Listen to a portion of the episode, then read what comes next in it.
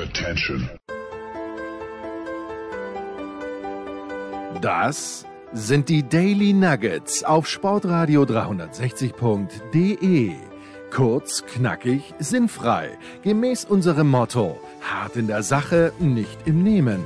Heute mit Andreas Renner und seiner Liebe zum Vinyl. Es ist mal wieder Sonntag, es ist mal wieder Zeit für Musik bei Sportradio 360, unsere wöchentliche Musiksendung. Und ich freue mich heute, einen äh, Gast begrüßen zu können, der mit mir zusammen quasi, aber eigentlich auch nie zusammen mit mir Football bei der Zone kommentiert. Uh, unser Gast heute Martin Pfanner. Hallo Martin. Hallo Andreas, vielen lieben Dank für die Einladung und das ist schon angesprochen, diese, diese Scharte, diese, diese gilt es auszumerzen, dass wir uns noch nie begegnet sind, aber uns der Sport dann trotzdem verbindet.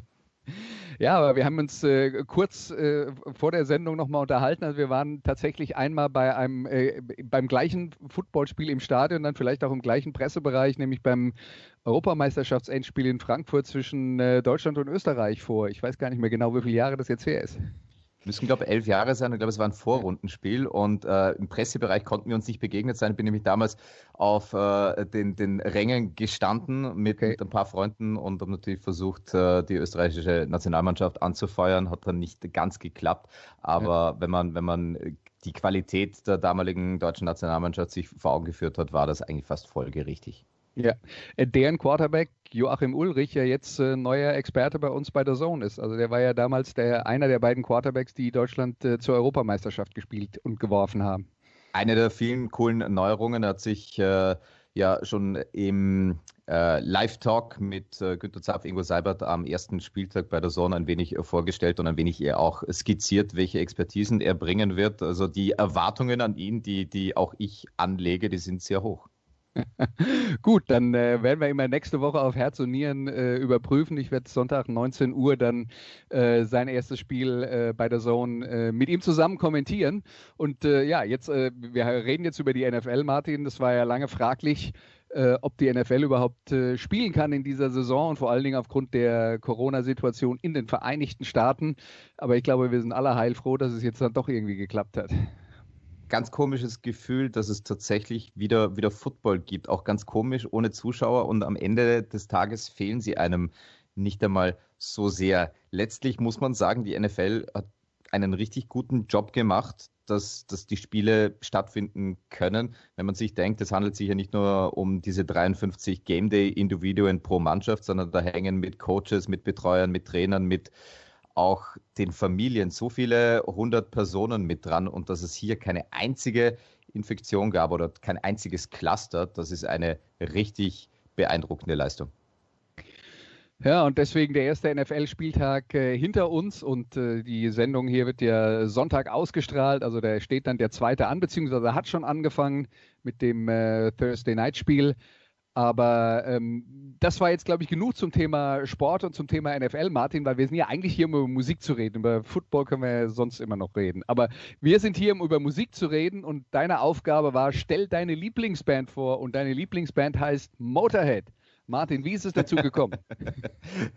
Es ist jetzt so, so wie beim Referat früher in der Schule, dass man, dass man sich ein Thema auswählen äh, muss, wo man scheinbar eine Expertise hat und, und, und das dann einer, einer größeren Audience dann, dann präsentiert. Wie ist es dazu gekommen? Äh, ich versuche es kurz, kurz und bündig zu machen. Irgendwann mit 14 bis 18 hört man querfeld ein alles, was, was vielleicht ein bisschen härter ist äh, oder vielleicht, vielleicht dann auch, auch nicht. Und äh, bei mir ist es dann irgendwie so beim Hard and Heavy Sound äh, äh, bin ich hängen geblieben und äh, dann eben beim Motorhead. Und man ertappt sich dann in der, in der Freizeit und, und, und dann vielleicht auch am, am Schulweg immer öfter dabei, dass man genau diese eine Band hört. Und äh, dass ich damals schon Anfang der, der Nullerjahre einen sehr breiten äh, Katalog hatte, gab es natürlich irrsinnig viele Dinge, Live-Alben, äh, Studioalben, wo man sich einhören konnte. Und äh, auch hier wieder öfter als, als nicht hat das dann einfach gefallen. Es hat dann leider sehr lange gedauert, bis ich die Band zum ersten Mal äh, sehen konnte. Das, das war dann erst im Jahr 2009 der Fall. Aber alles, was ich bis dahin wusste, kannte, gehört hatte, das war so, so ein Ding für mich, wo, wo, ich, wo mir klar war, dass das könnte der Anfang einer ganz großen Liebe sein. ja, und ähm, woher weiß ich, dass Martin Pfanner auf äh, Motorhead steht? Naja, weil er eigentlich zu jedem Anlass und immer und auf jedem Foto, das er äh, äh in den sozialen Medien von sich postet, ein Motorhead-T-Shirt trägt. Jetzt wäre meine Frage an dich, hast du überhaupt was anderes zum Anziehen? Äh, man, man, glaubt es kaum, es gibt, es gibt tatsächlich auch andere Dinge, die, die anlassbezogen äh, getragen werden. Es ist eigentlich eine, eine ganz witzige Geschichte, weil es, es gibt tatsächlich eine breite T-Shirt-Palette in, in meinem Kleiderschrank. Aber äh, gerade was die Social-Media-Fotos anbelangt, war es gerade anfangs so öfter als, als nicht der Fall, dass das Motorhead-Shirt war und es gab auf, auf kein T-Shirt, das ich, das ich getragen habe, so viele Reaktionen wie, wie auf die Motorhead-T-Shirts. Und dann war es irgendwann äh, Tradition, bei jedem Konzertbesuch äh, auch ein, ein T-Shirt zu kaufen. So ist es dann ähm, erst äh, oder initial zu, zu acht T-Shirts gekommen. Das bedeutet, ich kann mal eine Woche mit Motorhead-T-Shirts durchkommen, ohne waschen zu müssen. Und, und durch diverse äh, Aktionen sind, sind jetzt noch ein, zwei weitere hinzugekommen. Es gab äh, unlängst auf der Merch-Seite, auf der offiziellen, eine, eine wunderbare äh, Aktion, die sich Umlaut Your, Your T-Shirt äh, genannt hatte, wo man statt dem, dem England einfach äh, einen Namen hinschreiben konnte oder in dem Fall der Kunde, für den man arbeiten darf, in dem Fall der Sohn, das jetzt einfach mit einem Ä geschrieben ist. ist ein bisschen nerdig, äh, aber so hat sich dann die, die Motorhead-Shirt-Sammlung jetzt auch ein ganz klein wenig erweitert. Okay, dann äh, würde ich sagen, ist jetzt mal definitiv Zeit für ein bisschen Musik hier. Die äh, ähm, Zuhörer warten, glaube ich, schon auf den ersten Song und du hast ausgewählt, und das hören wir uns jetzt an, Iron Fist live in Hamburg 1998. Hier ist Motorhead.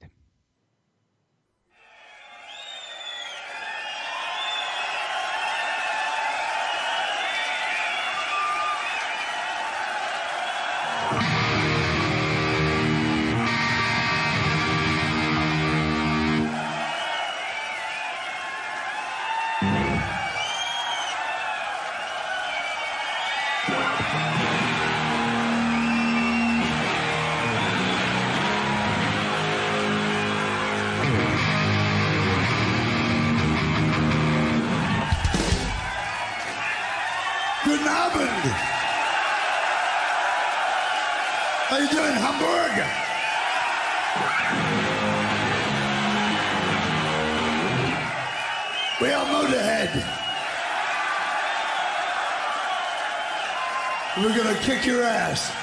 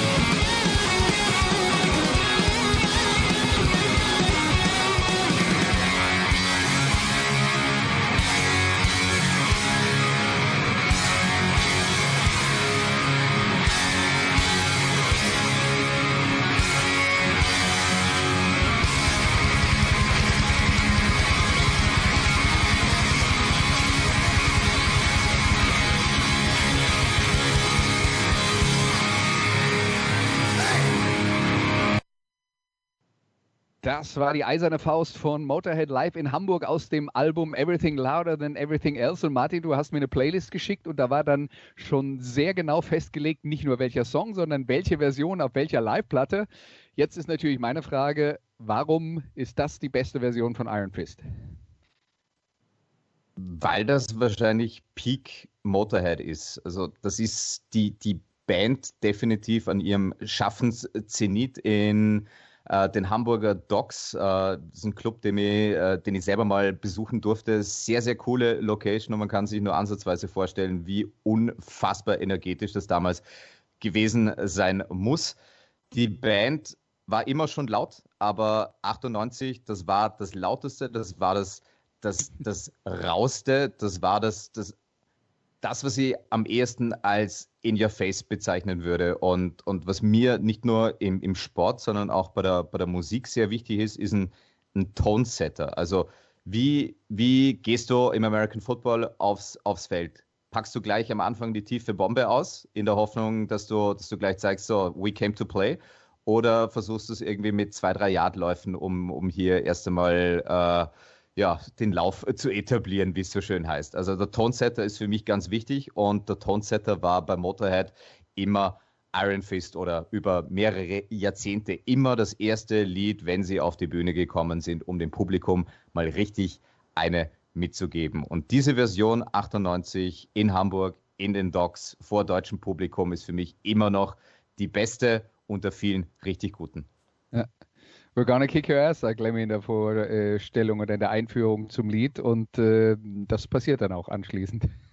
Definitiv. Und, und das ist auch etwas, das, das, das ich bei Motorhead so, so, so schätzen gelernt habe, dass es eigentlich eine, eine Band der alten Schule ist mit, hört sich jetzt komisch an, Anstand und Stil. Man kommt auf die Bühne, man stellt sich vor und man sagt, was man vorhat. Das, das, das hört sich jetzt ganz, ganz banal an, aber ich kann mich noch erinnern, wie, wie ich als, als, als bettelarmer Student in Wien ähm, von, von, von meinem ohnehin schon limitierten Budget mir richtig viel Geld weggespart hatte, um äh, die Arctic Monkeys mir anzusehen. Die waren damals ja. im Indie-Sektor mhm. der, der heiße Scheiß.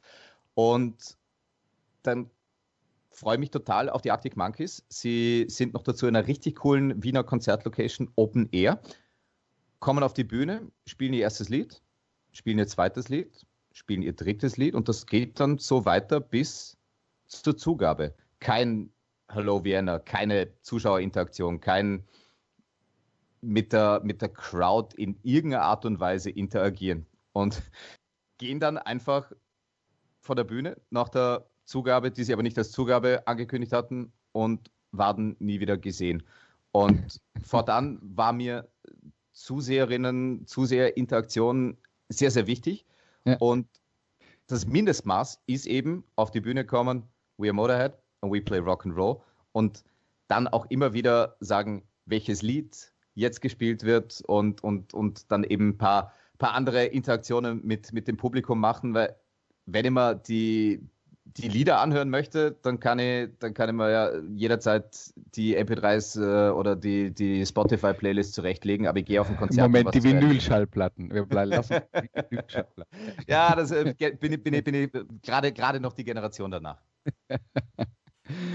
Okay, äh, dann lass uns noch mal zurückkommen zu einem, was du jetzt gesagt hast über diese 98er-Besetzung von Motorhead. Das ist ja die, die Besetzung, die bis zum Ende äh, der, der Band dann durchgehalten hat mit, äh, mit Mickey D am Schlagzeug und Phil Campbell an der Gitarre. Äh, du sagst, das ist für dich Motorhead auf dem Höhepunkt der Schaffenskraft. Viele nehmen ja dann doch eher die äh, Version mit Fast Eddie Clark und äh, Phil Taylor äh, Anfang der 80er Jahre, die äh, einige der frühen Klassikeralben eingespielt hat. Warum ist die andere Version für dich die bessere? Naja, das ist einerseits die Langlebigkeit, das ist die das Trio, das es am, am längsten gegeben hat und sind für sich fantastische Instrumentalisten. Also über Lemmy müssen wir nicht lange, lange reden aber wie Phil Campbell einerseits die frühen Motorhead-Songs interpretiert hat und sie teilweise dann auch verbessert hat und auch wie er jetzt mit seiner aktuellen Band Phil Campbell and the Bastard Sons immer noch sehr, sehr feine Gitarrenmusik äh, macht. Das äh, nötigt mir allerhöchsten Respekt ab, ohne wohlgemerkt was von, von äh, jetzt äh, Gitarre im Sinne des selber Spielens zu verstehen. Und Mickey D ist von Lemmy als the best drummer in the world bezeichnet worden. Und ich glaube, das sagt alles über dessen Leistungen am Schlagzeug aus. Ja. Phil Campbell, der nächstes Jahr in Deutschland auch auf Tour ist und auf Festivals spielt mit einem Classic Motorhead Set. Nicht nur das, er spielt auch äh, selbst noch äh, Musik ein mit äh, einem Album, das äh, sich, sich nennt Old Lines Still Raw. Also er ist sehr umtriebig und das Classic Motorhead Set ist eigentlich vorgemerkt, aber mal sehen, wie es denn mit Veranstaltungen in der Öffentlichkeit in den nächsten Wochen und Monaten laufen wird. Noch nicht so sehr freuen, wenn es dann, wie mit der NFL, nicht so, nie zu sehr darauf freuen, wenn es dann passiert, ist man dann umso happier. Ja, ja, ähm, das, der Festivalsommer beginnt nicht vor Ende Mai. Vielleicht darf man, sagen wir mal vorsichtig, optimistisch sein. Äh, ganz optimistisch darf man sein, wenn man jetzt Musik hören will. Wir haben nämlich den nächsten Song. Und äh, Martin hat ausgesucht I Know How to Die aus einem anderen Live-Album, das heißt The World is Ours.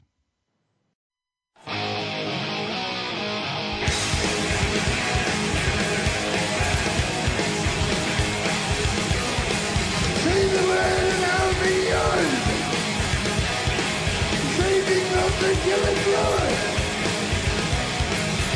Out of time and out of sight.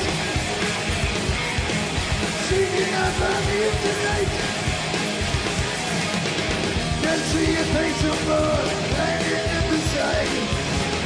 I'd be younger and the that's a long, long time. If I could find a cure,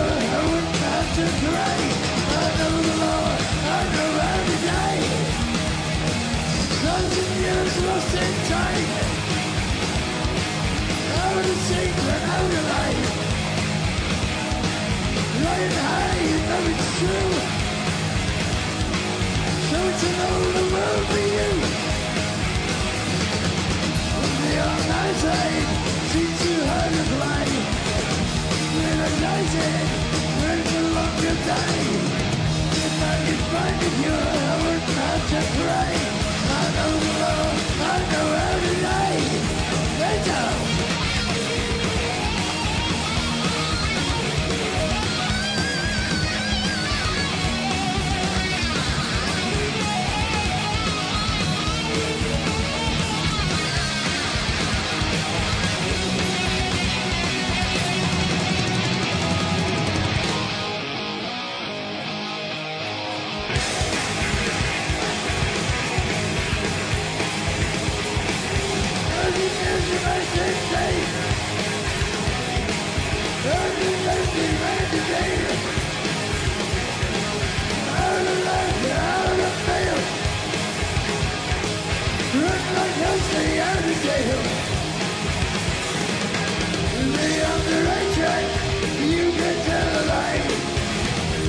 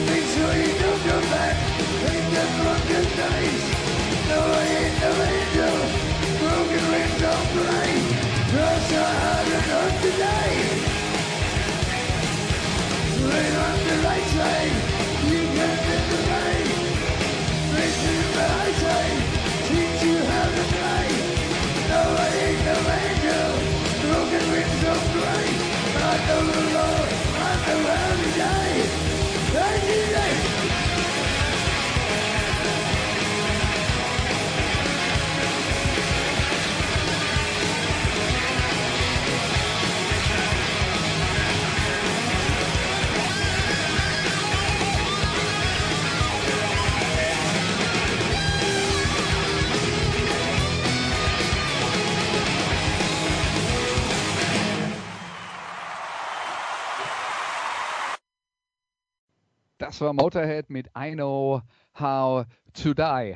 Das ähm, ist jetzt tatsächlich aus der, sagen wir mal, Schlussphase der Karriere, der Zielgeraden der Karriere äh, von Motorhead. Warum hat dich äh, das, ähm, warum hat das, hat das Lied es auf deine Playlist geschafft? Einerseits natürlich wegen dem lebensbejahenden Titel. Äh, das, das ist natürlich nicht der Hauptgrund. Der, der Hauptgrund ist, weil es eben einem, äh, und das ist schon angesprochen, relativ späten Zeitpunkt des Schaffens, nämlich im Jahr 35, nochmal eine Nummer war, wo beide Augenbrauen in die Höhe gegangen äh, sind und das, das, das Nicken des Kopfes und, und das, das Wippen dann, dann immer stärker geworden ist. Das ist so eine, so eine, so eine richtige In-Your-Face-Nummer. Äh, for the lack of a better word muss man, muss man fast sagen. Es ist eine, die extrem reinhaut. Das Gitarrenriff am Anfang von, von Phil Campbell könnte ich mal ewig anhören. Es ist einfach so, wie die Band sein will. Laut, direkt und einfach hart. Und das ist gab es dann später, später nicht mehr, nicht mehr ganz so oft, muss man leider sagen, obwohl noch ein paar, äh, ein paar Studioalben äh, dazu kamen. Aber, aber für mich eben in Jahr 35 auch nochmal der Beleg, sie können es ja immer noch. Und wie? Warst du bei der letzten Tour? Ich war bei der letzten Tour, das war die im Jahr 2015 im Dezember. Ich war sogar am 6., ne, warte mal, am 9. und am 10.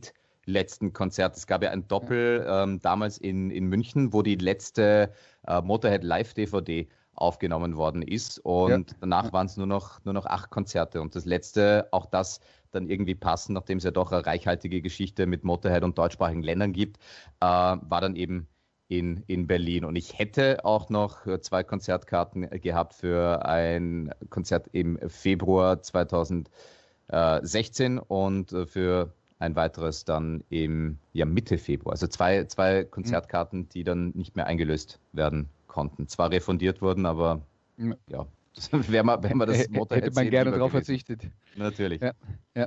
Ähm, ich war auch bei dieser Tour. Ähm, wir waren bei dem Konzert in Saarbrücken. Das war also ungefähr in der, also relativ kurz, ich glaube zwei Wochen bevor die Tour zu Ende war.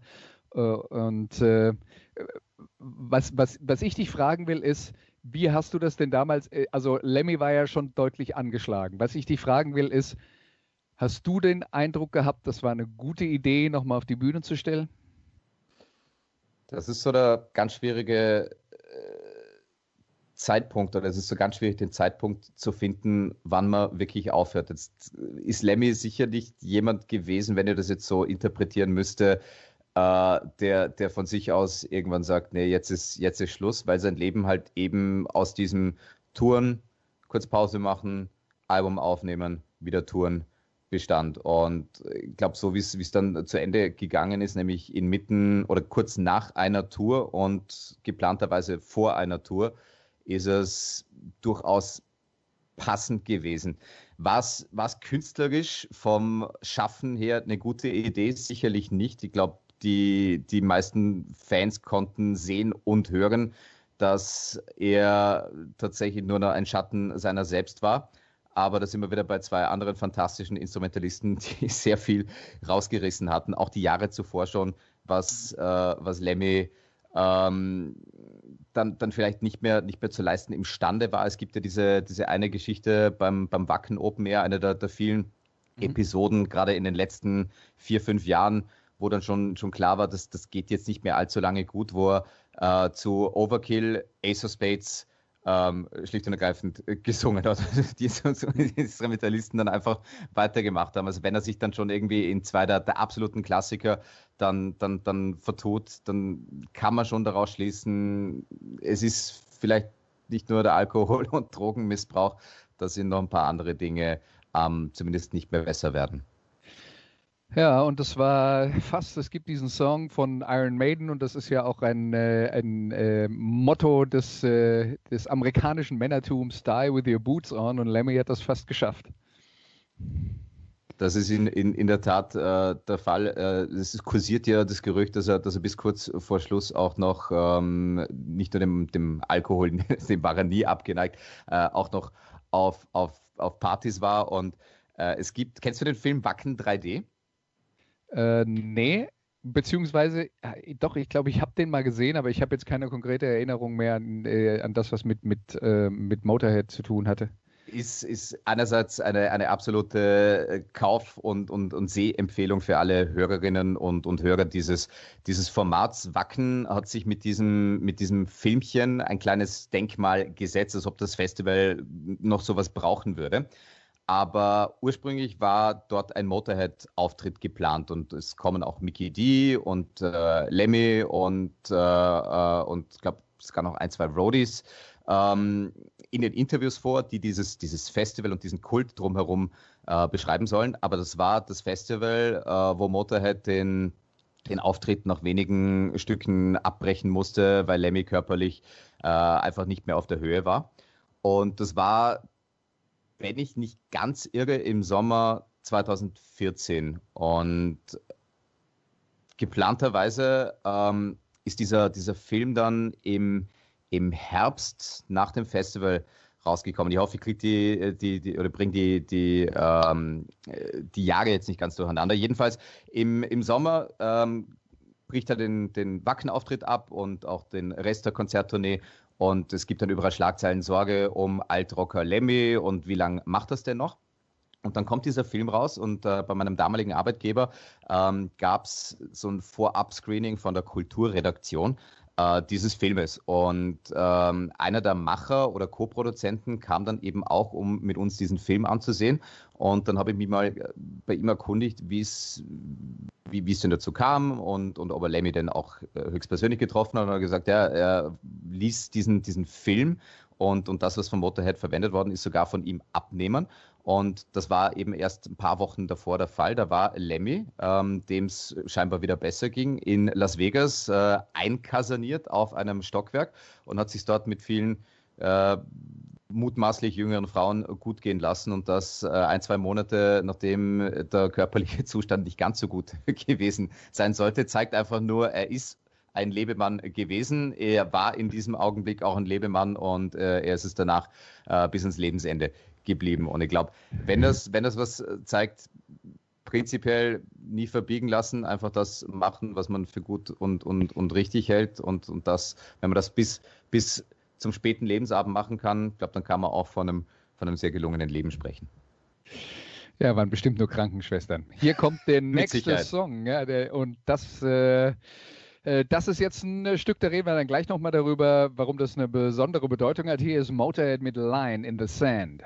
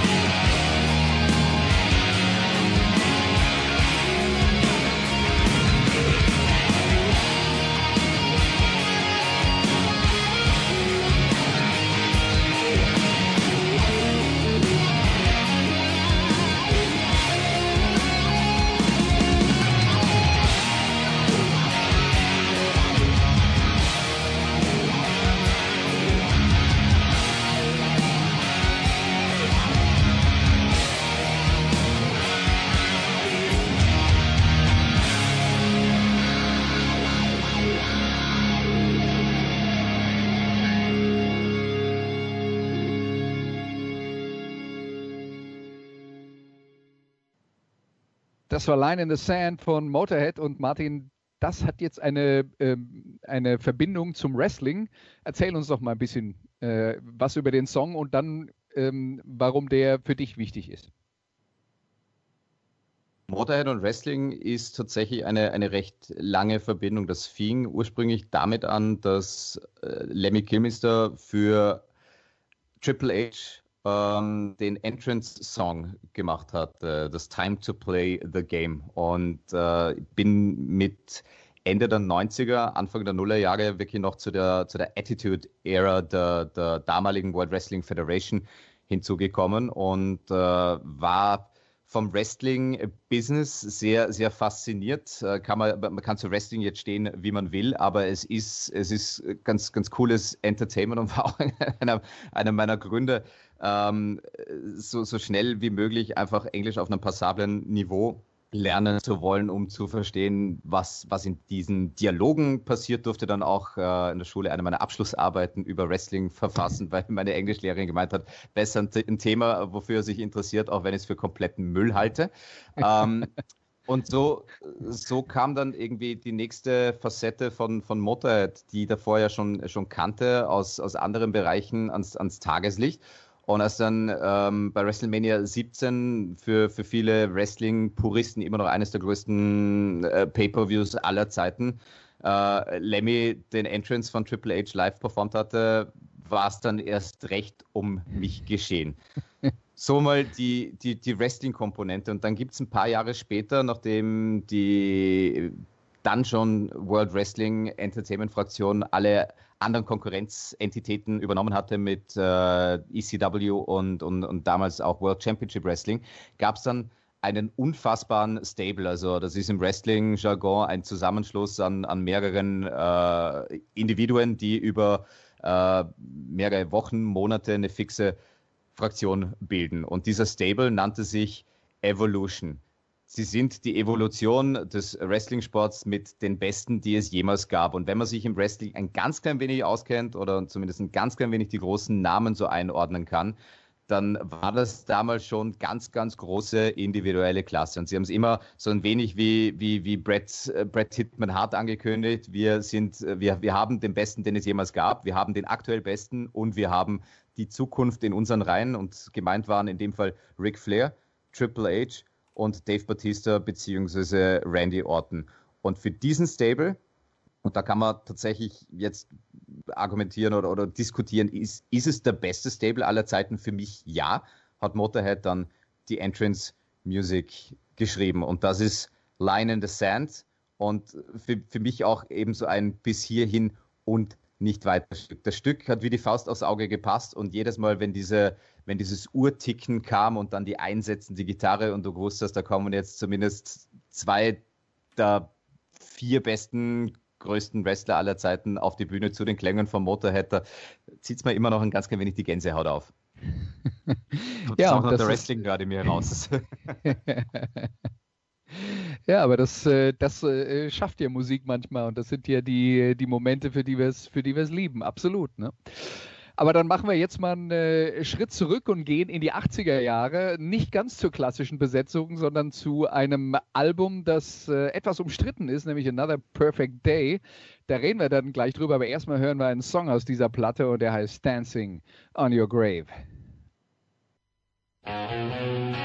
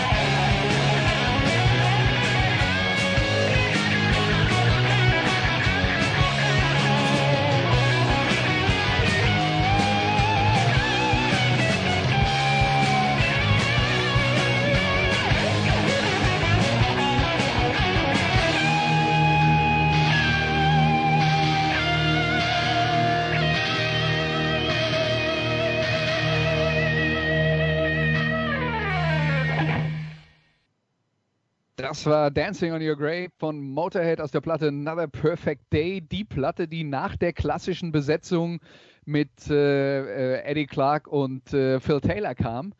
Und äh, ja, äh, da wurde dann ein Gitarrist verpflichtet, Brian Robertson, der vorher schon bei Felicity zum Beispiel aktiv war, äh, der aber einen total anderen Stil hatte als Eddie Clark vor ihm. Und äh, die Platte war dann, das kann man sicher sagen, nicht so heavy wie die davor. Und äh, es gibt immer noch Leute, die, äh, die der Meinung sind, dass das ähm, ja vielleicht die schwächste oder eine der schwächsten Platten im Motorhead-Katalog ist. Ich sage, schwerer Fehler. Was sagst du?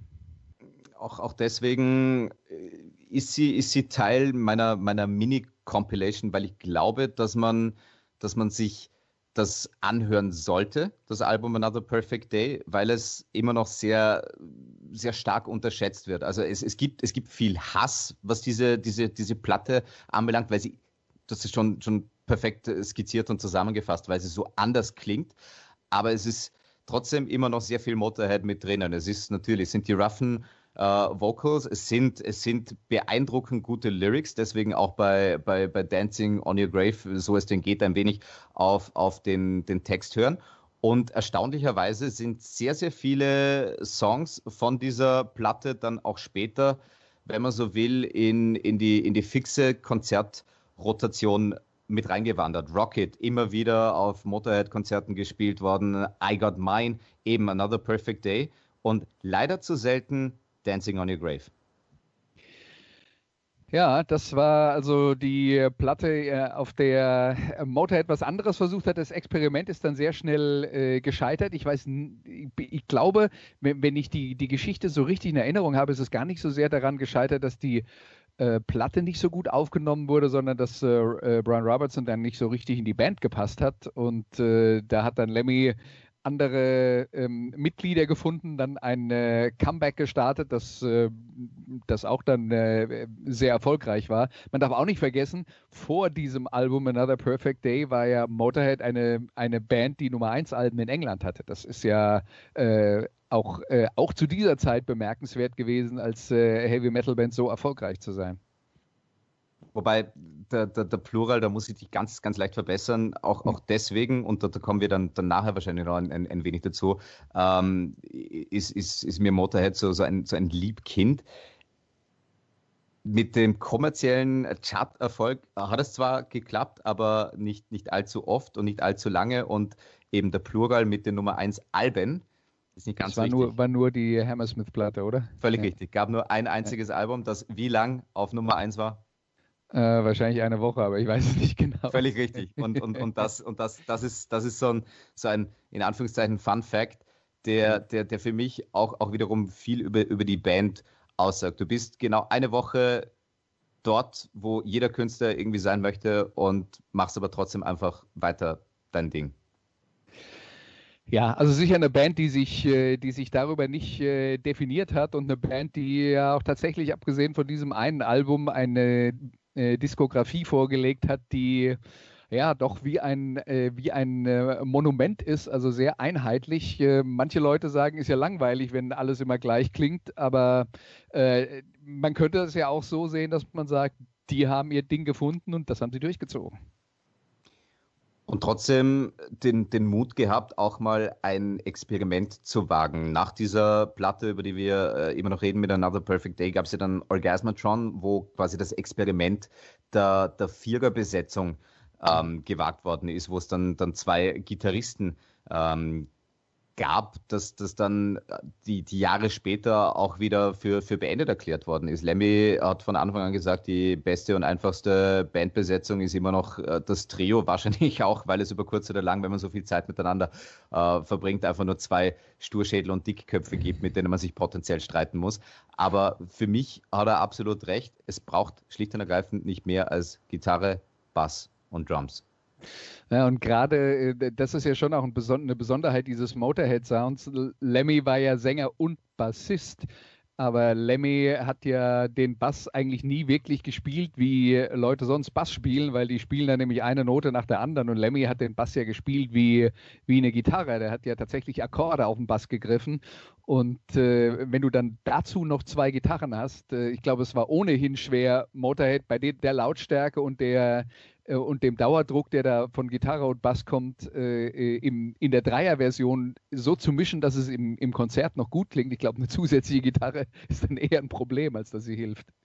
Embarrassment of, of Riches, äh, vielleicht dann auch, was Lautstärke und alles anbelangt. Diesbezüglich eine sehr schöne Anekdote eines ehemaligen Arbeitskollegen, der im beschaulichen englischen Städtchen Wolverhampton aufgewachsen ist. Sportfans kennen sie natürlich von den Wanderers. Und mhm sein Lieblingspub war neben der lokalen Konzerthalle. Und er hat gesagt, er hat wirklich viele, viele Stunden, viele, viele Abende in Summe, wahrscheinlich Jahre in diesem Pub verbracht. Und er hat gesagt, er genau zweimal gewusst, welche Band nebenan spielt, weil es diese beiden Male waren, wo man die Band gespürt hat. Dreimal darfst du raten, welche Band an diesen beiden Abenden, die er da gemeint hat, gespielt hat. Aber ist das nicht ein Grund für dich, die Freundschaft zu jemandem zu kündigen, wenn der in der Kneipe neben dem Motorhead-Konzert ist und nicht drin? Er hat es wieder gut gemacht und, und äh, gesagt, er hat sie danach noch oft genug gesehen. Ah, okay. Na gut. Lassen, lassen wir durchgehen. Du hast jetzt äh, eben bei Dancing on Your Grave noch äh, angesprochen, äh, den Text. Wie wichtig ist dir das ähm, äh, grundsätzlich? Denn äh, Lemmy ist ja durchaus auch einer, der ähm, äh, und das wissen die Leute, die sich mehr mit der Band beschäftigen, aber Menschen, die nur oberflächlich auf Motorhead schauen, äh, die, kriegen das vielleicht gar nicht so mit. Aber man kann ja schon sagen, Lemmy war dann so, äh, vor allen Dingen in den späteren Jahren seiner Karriere, der Heavy Metal-Philosoph. Und das ist genau eine, eine Komponente, die, die sehr stark unterschätzt wird und äh, die aber genauso zu diesem Lebenswerk dazugehört. Für mich ist es schon auch die Harmonie an Mus oder aus Musik, das Zusammenspiel aus Instrumenten und äh, dem Text. Und es ist, es ist eine relativ erstaunliche Bandbreite, die, die Lemmy äh, abgeliefert hat. Einerseits völlige Nonsens-Texte. Klassiker ist äh, Metropolis, wo keine Textzeile irgendeinen Sinn machen soll. Also kann man, kann man ihn wahrscheinlich als Vertreter des sehr späten Dada wahrscheinlich einordnen. Und dann aber wiederum sehr viele Texte, die, die sehr nachdenklich auch stimmen können. Äh, über logischerweise Liebe, über Religion, über äh, Politik. Und nicht nur, dass er für die Band sehr viel geschrieben hat, auch andere große Hits in der Hard and Heavy Szene stammen zum Beispiel aus seiner, seiner Feder. Ozzy's Mama I'm Coming Home ist äh, ein Text von, äh, von Lemmy und generell für Ozzy hat er, hat er ein paar paar Hits äh, dann tatsächlich äh, geschrieben. Und äh, einer der größten aufgelegten Hits für Ozzy wollte er dann aber nicht. Und das ist dann so eine kleine Motorhead-Ballade ähm, geworden, nämlich I Ain't No Nice Guy. Also wer das nicht kennt, das war eigentlich auch auf der Shortlist, aber durfte ja leider nur, nur fünf, fünf Titel auswählen. Es hätten auch ja. 15 sein können. Ja, wir sind hier gnadenlos. Es ist brutal. Ja, ja. Höre ich jede Woche, ich werde jede Woche beschimpft und verflucht weil es nur fünf Songs sind und alle sich äh, äh, äh, Gedanken machen, wie sie, wie sie denn dem Thema gerecht werden sollen. Aber das ist, ich habe es neulich schon mal gesagt, äh, das ist der Grund, warum wir euch einladen, weil es euch so wichtig ist. Und so Leute suchen wir. Deswegen, es, es, es war ein langer, harter Entscheidungsprozess. Äh, und ich habe es mit dem ehemaligen österreichischen Fußballnationalteamtrainer, der für die äh, EM 2008 so, so ganz nebenbei die erste Europameisterschaft im Fußball der Österreichs beiwohnen durfte. Und das auch nur, weil man Ausrichterland war. Der hat äh, beim Nominierungsprozess äh, gemeint, er hat äh, sicherlich nicht die besten Spieler ausgewählt, sondern die richtigen. Und so kann man auch die Auswahl meiner Motorhead-Songs verstehen. Okay, also nicht die besten Songs, aber die richtigen. Ja. Und äh, der letzte richtige Song, den äh, Martin Pfanner für uns ausgewählt hat, das ist aus dem Album No Sleep Till Hammersmith. Wir haben eben drüber geredet. Das einzige Nummer 1 Album, das Motorhead in ihrer Karriere hatten. Tatsächlich eine Live-Platte, ist auch nochmal ungewöhnlich. Und die, das Album Ace of Spades, das vorher rausgekommen war, das war eben nicht Nummer 1, auch wenn es äh, wahrscheinlich der große äh, Durchbruch war. Und der Song, äh, den Martin ausgewählt hat von No Sleep Till Hammersmith, ist No Class. And this is called No Class.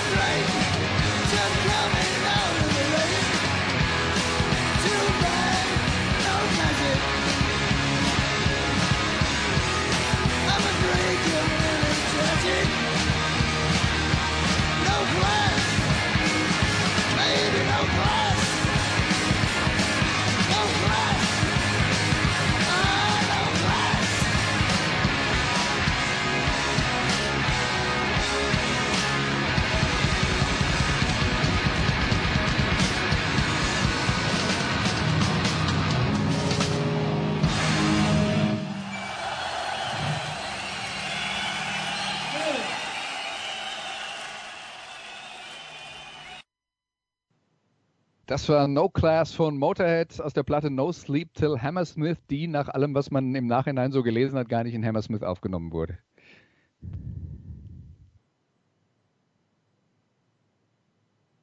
Bin ich jetzt ehrlich gesagt ein ganz klein wenig überfordert. kann, kann, kann sehr gut sein. Äh, mit, mit, den Location, äh, mit den Locations habe ich mich dann doch nicht so sehr auseinandergesetzt, eher mit dem, mit dem Album an sich. Aber da kannst du mir jetzt helfen.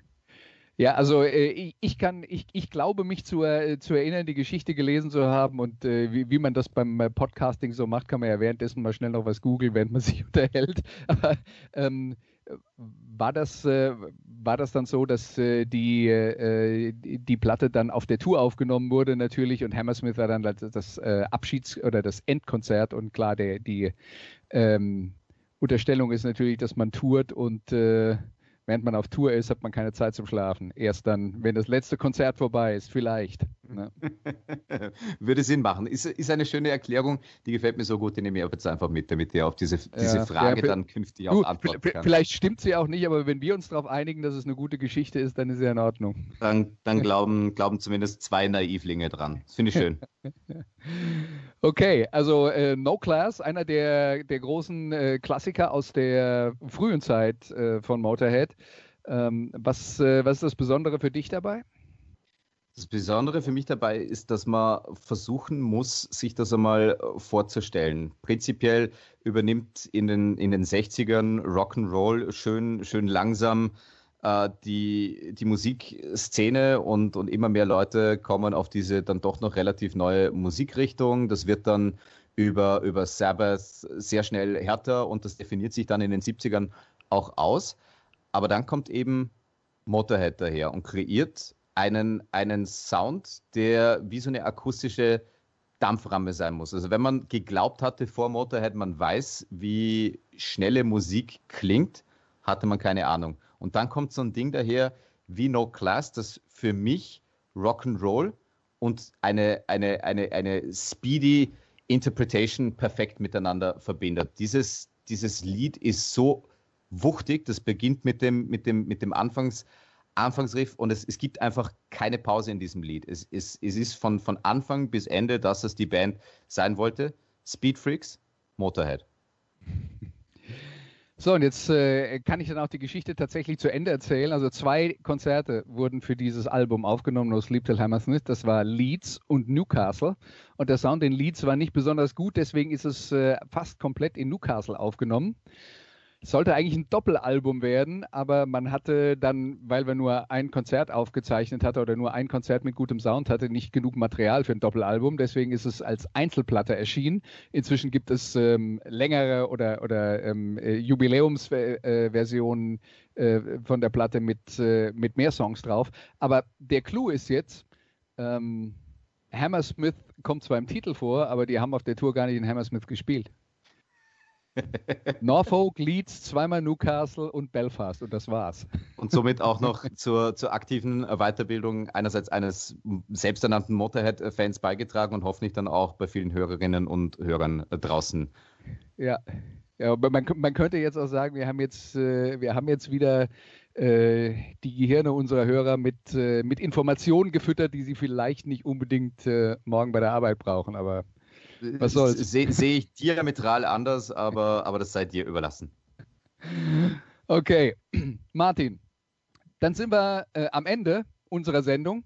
Ich bedanke mich bei dir, dass du dir die Mühe gemacht hast, äh, eine Playlist zusammenzustellen, dass du dir die Zeit genommen hast, mit uns darüber zu reden. Und ich bedanke mich immer bei unseren Hörern, dass sie sich die Zeit genommen haben, uns zuzuhören. Das war's von Musikradio 360 für diese Woche. Bis nächsten Sonntag. Vielen lieben Dank.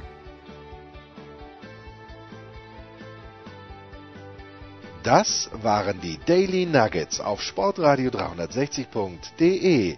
Versäumen Sie nicht alle anderen Podcasts aus unserer sympathischen Familienwerkstatt. Schon gar nicht die Big Show. Jeden Donnerstag neu.